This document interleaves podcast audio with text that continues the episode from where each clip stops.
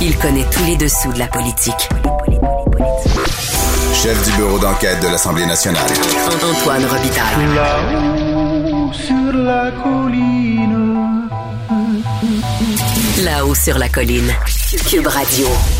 Et Bon mercredi à tous. Aujourd'hui à l'émission, on parle à la libérale Paul Robitaille des itinérants qui, grâce à la Cour supérieure, seront désormais exemptés de l'application du couvre-feu anti-COVID. À ses yeux, cette décision juridique est une claque au visage pour le gouvernement Legault. Mais d'abord, mais d'abord, il y a un vadrouilleur au bout du fil.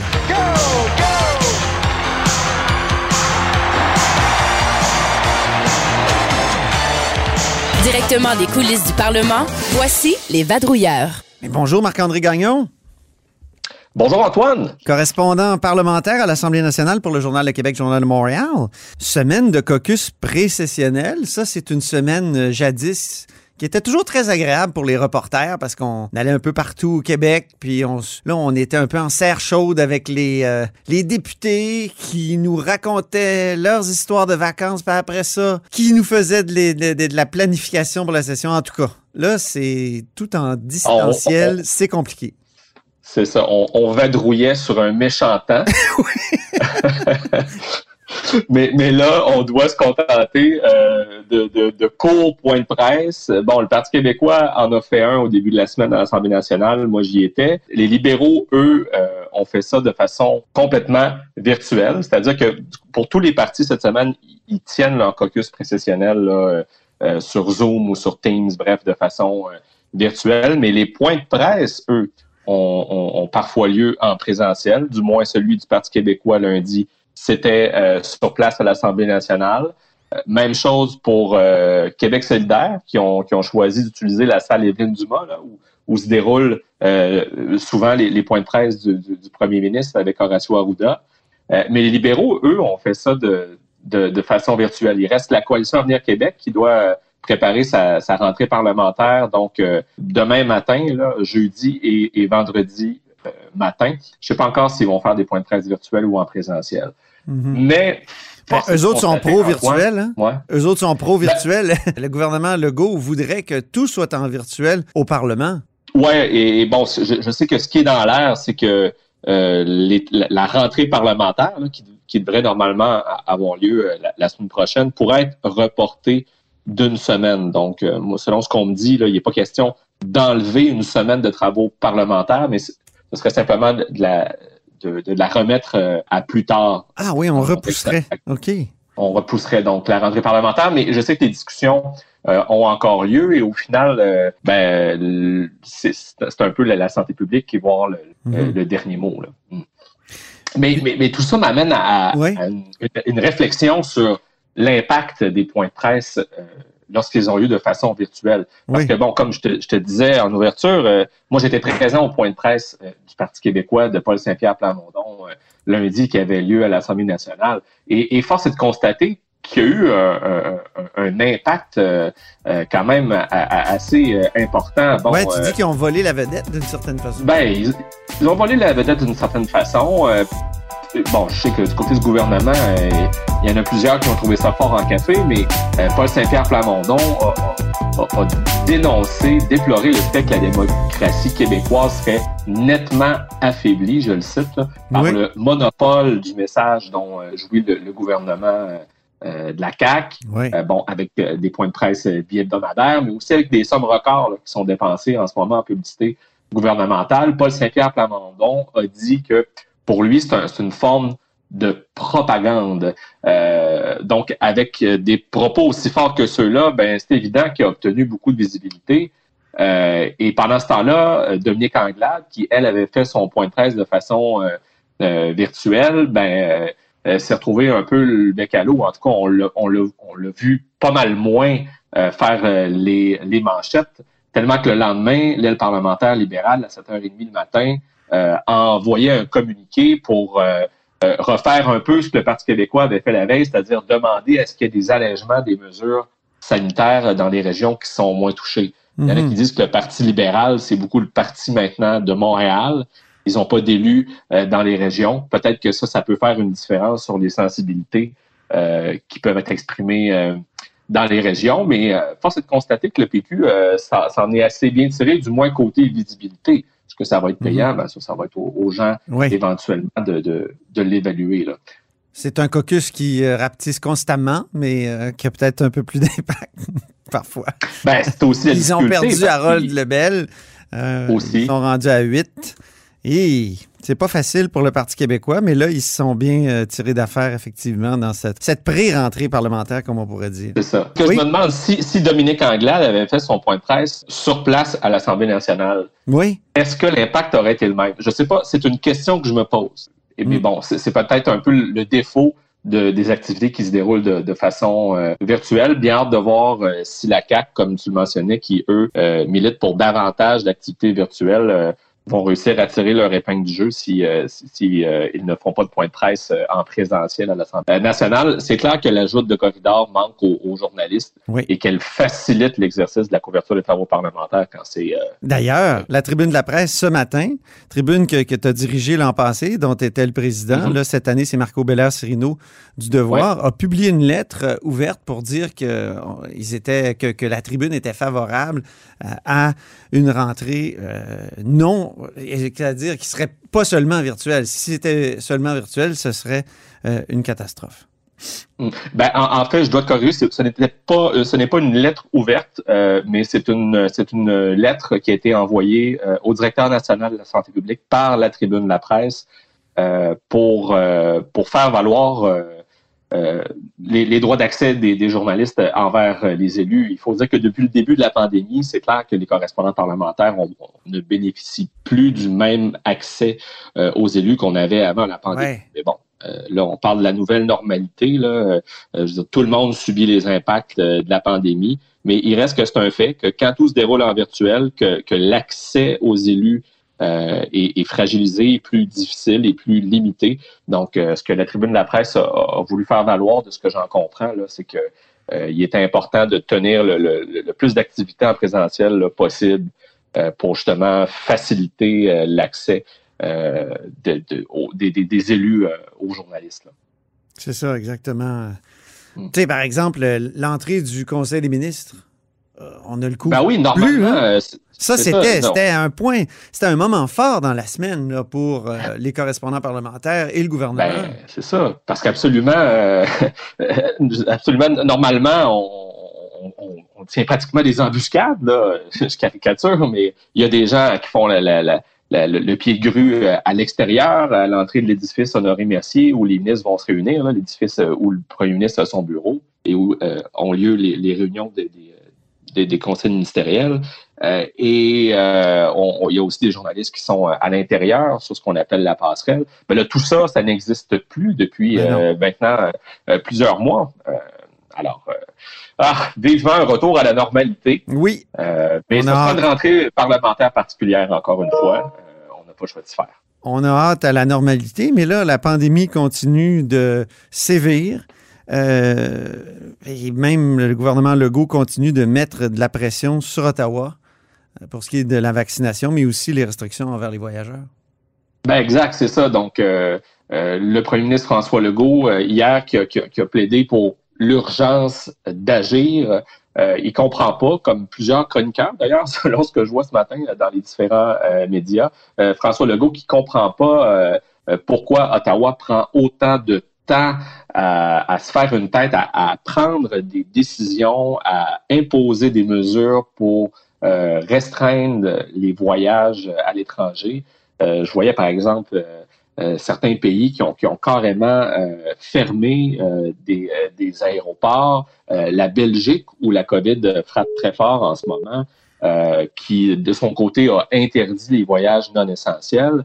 alors, le gouvernement Legault continue de mettre de la pression là-dessus et, aussi sur la vaccination, parce que là, on voit que les doses de Pfizer, euh, ben là, cette semaine, on en a, on en a mm. reçu aucune. La semaine prochaine, on va en recevoir euh, euh, à peine la moitié du nombre révisé qu'on devait recevoir. Donc, il y a vraiment une situation problématique aussi de ce côté-là. Et c'est Ottawa qui gère les approvisionnements. et après, c'est aux provinces euh, d'orchestrer leur stratégie de, vaccination. François Legault qui a vraiment personnalisé ses attaques euh, face à Ottawa, je trouve, en insistant pour parler de Justin Trudeau. Je ne comprends pas Justin Trudeau, a-t-il dit. J'ai trouvé que c'était euh, assez particulier. Tu sais, il aurait pu dire je comprends pas le gouvernement fédéral parce qu'après tout, les dissensions sont au sein du Conseil des ministres. C'est pas uniquement le premier ministre. C'est vrai que c'est lui qui décide en bout de course, mais en même temps, euh, il a choisi comme ça de personnaliser son attaque. C'est peut-être pas innocent hein, c'est en cette année Non, euh, électorale. Il y a peut-être là une stratégie politique parce que tu sais comme moi qu'en politique, la personnalisation, Oui. souvent, euh, ça, ça, ça a des effets. Hey, terminons en parlant d'un de tes dossiers fétiches, le tramway. Le Ouais, maire Legault qui maintient la pre- pression, lui, sur le gouvernement Legault. Le, le, le ouais. Euh, c'est un autre exemple de. de- J'ai dit le maire Legault, Oui, pardon. drôle de lapsus. Il y a peut-être. Il y a peut-être des ambitions, on sait jamais. On sait pas. Euh, mais, mais oui, donc le maire de Québec, euh, Régis Labombe, qui euh, lui maintient la pression sur le gouvernement Legault dans le dossier euh, du tramway qui fait du surplace. Euh, parce que la ville de Québec attend toujours le feu vert euh, du gouvernement euh, du Québec pour euh, aller de l'avant, pour lancer ses, euh, ses appels d'offres et, et- et pour la construction éventuelle du tramway. Et ce qui est intéressant aujourd'hui, dans ce qu'on voit dans les journaux, c'est qu'il laisse pratiquement entendre que c'est le cabinet de la vice-première ministre et ministre responsable de la capitale nationale, Geneviève Guilbeault, qui fait du blocage. Ben oui. Euh, donc, donc ça, ça me laisse à, à- à penser que, euh, et, et c'est un peu ce qu'on entend dans les coulisses, que au cabinet du premier ministre, comme au cabinet du ministre des Transports, François Bonnardel, euh, on travaille fort, on pousse fort pour que le dossier du, du tramway euh, avance. Et, et, et là, selon la réponse que, que j'en comprends, selon ce que j'en comprends de la réponse en fait du, du, du maire Labombe, il y aura un blocage au, au- au niveau du, du cabinet de Geneviève Guilbeault. Euh, c'est quand même euh, c'est quand même assez particulier. En Pourquoi? fait, que- Pourquoi? Est-ce qu'on ben, sait pourquoi euh, Geneviève Guilbeault est. C'est parce qu'elle est plutôt pour les autoroutes? Moi, je l'ai toujours vue comme une pro-autoroute, euh, pro- pro-voiture, mais euh, peut-être Ouais. que je me trompe. Là. Ben, on sait d'abord qu'au sein du caucus euh, de, de- des députés caquistes de Québec, là, bon, il y en a qui sont à couteau tiré avec le, le maire Labombe. Il y en a qui, par le passé, ont exprimé des positions qui étaient défavorables euh, euh, au tramway. Mhm. Et, euh, et, et bon, hier, lorsque la question a été posée euh, au, au maire de Québec, Régis Labombe, à savoir, coudon, est-ce que le blocage vient du cabinet de Mme Guilbeault? Ben, il a dit, Hey, je ne sais pas. Euh, Faites votre travail. C'est ce qu'il a répondu euh, aux journalistes. Donc, finalement, il ne l'a pas nié. Euh, donc, euh, c'est pour ça que je dis que ça, ça- ça laisse croire que le, le blocage pourrait euh, venir du côté du, du cabinet de la ministre responsable de la capitale nationale.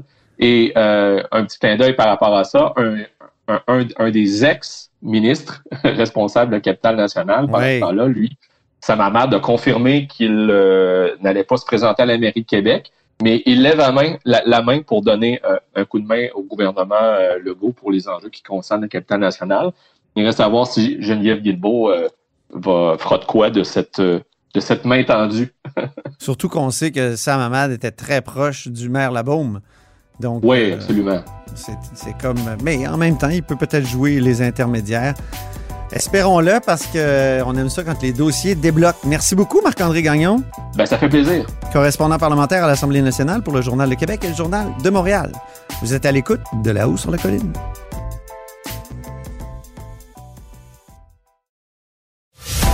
Antoine Robitaille. Il décortique les grands discours pour nous faire comprendre les politiques. Là-haut sur la colline. Ma prochaine invitée réclamait depuis le premier jour du couvre-feu que le gouvernement Legault exempte les itinérants de cette mesure. Hier, la Cour supérieure a suspendu carrément le décret euh, pour ces pauvres personnes sans domicile fixe. Et cette invitée, c'est Paul Robitaille, ma petite cousine et accessoirement députée libérale de Bourassa-Sauvé. Bonjour. Bonjour Antoine.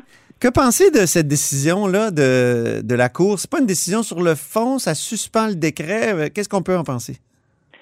Ben, c'est une claque en plein visage pour euh, François Legault, ce- cette décision-là. Ouais. Euh, ça fait trois semaines, Antoine, qu'on le réclame, pas juste moi, là, mais toutes les oppositions, euh, les, les groupes sur le terrain, les, les, les groupes communautaires sur le terrain. La mairesse de Montréal? La mairesse de Montréal, euh, du côté de Québec, euh, le, le, maire a, a, dit dès le départ, euh, donnez pas de contravention à mes itinérants. Donc, je pense que le, les voix étaient unanimes. Et malgré tout, euh, le premier ministre Legault a dit non, ne voulait pas entendre. Et bien là, la, la, la Cour supérieure du Québec euh, a, tranché et euh, ils n'ont pas le choix que euh, d'obtempérer puis de, faire ce que la Cour leur dit. Donc le décret ne devrait pas s'appliquer aux personnes en situation d'itinérance. Il faut, faut dire quand même que c'est effectivement difficile de définir ce qui est un itinérant. Il me semble que les études qui tentent de les dénombrer donnent souvent des chiffres très différents. Ben, dans sa décision, la, la jugement de la Cour supérieure s'est pas cassé la tête euh, de, et pas a pas fait euh, des grands exposés là-dessus. Pour elle, la question est très simple. Un itinérant, c'est quelqu'un qui a pas de résidence, qui a pas de domicile fixe. Mm-hmm. Et, euh, et point à la ligne. Et l'itinérant, en effet, sa maison, c'est la rue, Antoine. Et mhm. donc, si on lui demande de retourner chez lui après 8 heures, ben, il est dans la rue. Et c'est ça. Et puis, on a vu aussi, il y a eu des reportages très parlants, dont un reportage là, de TVA euh, en fin de semaine dernière qui montrait qu'il n'y avait pas de place. Il n'y avait pas assez de place dans les refuges. C'est ça. C'est le grave, mm. c'est le grand problème. Puis, étant donné qu'il n'y a pas de place, euh, les itinérants craignent d'être interpellés par la police. C'est pour ça que Raphaël André, l'itinérant qui est mort dans une toilette chimique, il s'était réfugié dans cette toilette-là? Ben, la problématique des itinérants, c'est compliqué, tu le sais. Mhm. Euh, ben, de un, oui, il n'y a pas assez de place dans les refuges. On l'a vu dans le reportage à 9 heures, il n'y avait plus assez de place dans les refuges à Montréal. Euh, de deux, ben, c'est une population euh, ben, qui, qui, des fois, ces gens-là, il y a des gens, il y a des itinérants qui veulent simplement pas aller dans un refuge euh, à 8 heures le soir pour toutes sortes de raisons. C'est des gens extrêmement fragiles. Mhm. Euh, plusieurs ont des problèmes de consommation. Pour entrer dans un refuge, ben il faut pas être intoxiqué. On peut pas boire dans un refuge. On peut pas prendre la drogue dans un refuge. Or, ces gens-là, des fois, en ont juste besoin pour dormir. Donc, c'est extrêmement difficile à gérer. C'est difficile pour eux aussi. Et, euh, et c'est difficile pour les intervenants dans les refuges, mais surtout, ces gens-là, ben, des fois, ils ont besoin d'aller dehors, ils ont besoin de, de, de, de prendre, de, de sortir, de, de prendre de l'air, de, de se promener, puis de, de revenir. C'est euh, donc c'est une problématique bien particulière. Puis, tu sais, moi, je me dis, puis il y en avait des exceptions. Là. Moi, je peux marcher mon chien le soir après 8 mhm. heures. Elle en a besoin. Euh, et je la marche. Pourquoi je marche avec elle, pardon? Oui. Alors, pourquoi euh, pourquoi les itinérants peuvent pas, pouvaient pas, euh, eux, avoir une exception, pouvaient pas être exemptés? C'est ce que je comprenais pas. Et je comprenais pas pourquoi le premier ministre, le premier ministre voulait rien savoir de ça. Est-ce qu'on en sait plus sur ces réticences-là? Parce que ce que le premier ministre a dit, c'est qu'il craignait que des gens se fassent passer pour itinérants. Ben, c'est un peu farfelu comme explication. Oui, c'est un peu farfelu, effectivement. Ben, c'est un peu farfelu parce que qui veut se faire passer pour un itinérant? En tout cas, il y a peut-être quelques cabochons là, qui vont s'essayer. Mais euh, puis pour toutes sortes de raisons, on ne sait pas, mais je veux dire, c'est pas une grande majorité. En tout cas, c'est pas problématique. Tout le monde l'a dit. En Ontario, là, il y en a une exemption. Puis à ce que je sache, euh, il n'y a pas des centaines de personnes qui essayent de se faire passer pour des itinérants. Alors, euh, moi, j'ai pas compris. C'est vrai qu'au Québec, il y, a, un, homme qui s'est fait qui essaie de se faire passer pour un chien. Là? Oui. non, mais je l'explique d'une façon. Oui. Euh, je l'explique d'une façon. Je pense que la, la CAC là-dessus a été complètement et complètement déconnectée des réalités du terrain. Oui. Parce que pour euh, pour ne pas bouger là-dessus puis pas entendre les gens du milieu, je pense qu'il faut euh, qu'il faut être déconnecté, qu'il faut pas euh, sentir la réalité du terrain. Parce que s'il l'avait senti, tout de suite, il aurait rajusté le tir. Monsieur Legault, on l'a vu dans le passé, il était capable d'accepter ses erreurs. Or là-dessus, Non, complètement, euh, complètement assis sur ses positions et c'est très dommage. Puis moi, ça montre que euh, ce parti-là ne sait pas ce qui se passe et, est déconnecté de la réalité urbaine.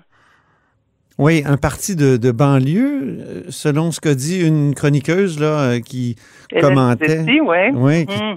qui, commentait une initiative sur euh, sur les réseaux sociaux des ministres et des députés de la CAC qui disaient comment ils euh, essayaient de, finalement alléger la, lourdeur du confinement.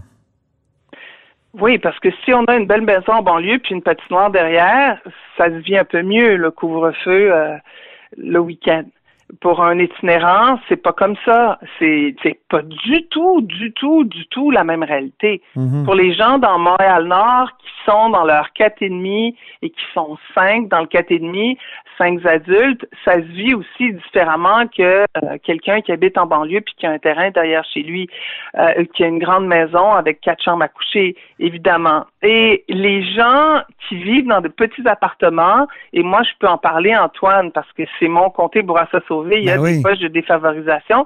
Les gens là, ils ont été très, très diligents. Ils sont, ils restent chez eux, ils observent le couvre-feu et tout le monde le comprend. Et tout le monde veut mettre la main à la pâte et travailler ensemble. Donc, ce couvre-feu, ce couvre-feu-là, on, le comprend. On veut être vigilant. La grande majorité des Québécois l'observent. Mais pour les itinérants, c'était impossible de, pouvoir observer ce couvre-feu-là. C'est une problématique bien particulière à eux. Et euh, la juge, elle le dit, là, c'est une infime fraction de la population québécoise. Mais pour eux, ça a des conséquences énormes et puis euh, ça se vit très très mal et ça a des conséquences là. On a on a perdu quelqu'un là euh, la semaine, ça fait une dizaine de jours. Donc donc il faut être à l'écoute. Il faut être à l'écoute de ces gens-là. En avez-vous rencontré depuis cette histoire, depuis le décès de Raphaël André des, des itinérants? Et si oui, qu'est-ce qu'ils vous ont dit? Ben oui, j'en ai rencontré. J'habite moi euh, pas loin d'où euh, euh, Raphaël André est décédé. Et puis ce week-end, j'avais des choses à faire et, je suis passée devant la fameuse toilette chimique. J'ai, je me suis entretenue là avec certains itinérants. Ben, ben évidemment que ces gens-là, c'est pour eux le couvre-feu, c'est c'est très difficile à vivre là. Mhm. Euh, et, c'est ils ont pas la ils ils, ont pas les, les mêmes euh, ils sont pas structurés comme vous et moi là. Lui eux à 8 heures ils rentrent chez eux directement, ils n'ont pas de place où rentrer de toute façon. Euh, ils peuvent aller dans un refuge, mais des fois, ils ont besoin de sortir, comme je le disais tout à l'heure. Donc, pour eux, ça n'a juste aucun sens. Une, autre question, un autre sujet, la, la réaction des acidiques, euh, des juifs acidiques à l'intervention policière. Qu'est-ce que vous en avez pensé, vous qui les côtoyez pas mal dans votre euh, dans votre euh, quartier? Ben, je pense que le, maire de l'arrondissement d'Outremont le dit clairement. C'est une question de santé publique. Tout le monde doit observer les règles du couvre-feu, sauf exception. On a parlé des, des itinérants. Mm-hmm. Mais tout le monde doit. Euh, Est-ce qu'il devrait y avoir une exception à la loi, euh, S'il y a eu des confusions, ben, euh, il faut que les gens communiquent, mais il faut évidemment se soumettre aux, aux, règles et puis à la loi. Et puis c'est une question de santé publique. Là. Traiter les policiers de nazis, est-ce que est-ce que c'était pas épouvantable? Dans ces circonstances? Ben, ben, franchement, je pense que les policiers ont fait leur travail. Hein. Et puis, euh, c'est euh, encore une fois, il faut que tout le monde embarque là, dedans mm-hmm. Donc, euh, il ne devrait pas y avoir d'exception pour les religieux. Est-ce que, est que, justement, en faisant une exception, en disant 10 personnes, est-ce que ça ne crée pas, est-ce que c'est pas pour ça que le gouvernement voulait éviter toute exception, donc euh, notamment celle pour euh, les itinérants? Je pense que dans le cas des, des, des, euh, des, lieux de culte, ben, je pense qu'il faut écouter la, la santé publique. du côté de, de l'itinérance, ben aussi, il faut écouter les gens du milieu. Et la juge en a parlé. Hein, il, y a, il, y a, il y a quelque chose de discriminatoire dans, dans ce décret-là à l'endroit des itinérants qui n'ont pas de domicile, qui n'ont pas de résidence, pas de domicile fixe, qui n'ont pas d'endroit où aller, euh, et ça crée sur eux euh, des pressions énormes, et puis ça, ça crée Mm. aussi un, un sentiment anxiogène là qui. Mais l'exception pour les religions, les, les besoin. 10 personnes pour les religions, est-ce que c'est pas euh, source Ben, de, non, de, je, ben, de je ferai pas de commentaire là-dessus, puis je pense que c'est, c'est, c'est à la santé publique là-dessus de, de décider là. Uh-huh. et je ne vais pas commenter euh, là-dessus. Euh, mais moi, je pense que du côté de l'itinérance, c'est clair. C'était Mm. clair, là. C'était mésadapté pour cette clientèle-là qui est extrêmement fragile, qui est marginalisée Ouais. et euh, qui a des problèmes, beaucoup d'entre eux ont des problèmes de santé mentale, de consommation. Euh, il faut absolument être au, au savoir, écouter le terrain là-dessus. Là. Puis les voix étaient unanimes. Puis là, ben justement, on est heureux qu'il y ait une exemption Mhm. euh, pour les itinérants, mais il faut continuer le travail. Puis ces gens-là ont besoin de place, ont besoin de logement social, Oui. ont besoin d'accompagnement pour avoir des, des logements décents. Alors, ça va être ça notre prochaine bataille. C'est notre bataille ultime. Donc, euh, important de le dire. Merci Mhm. beaucoup, Paul Robitaille. Au revoir. Ma petite cousine et accessoirement députée libérale de Bourassa-Sauvé. Et c'est ce qui met fin à la haut sur la colline en ce mercredi. Merci beaucoup d'avoir été des nôtres. N'hésitez surtout pas à diffuser vos segments préférés sur vos réseaux et je vous dis à demain.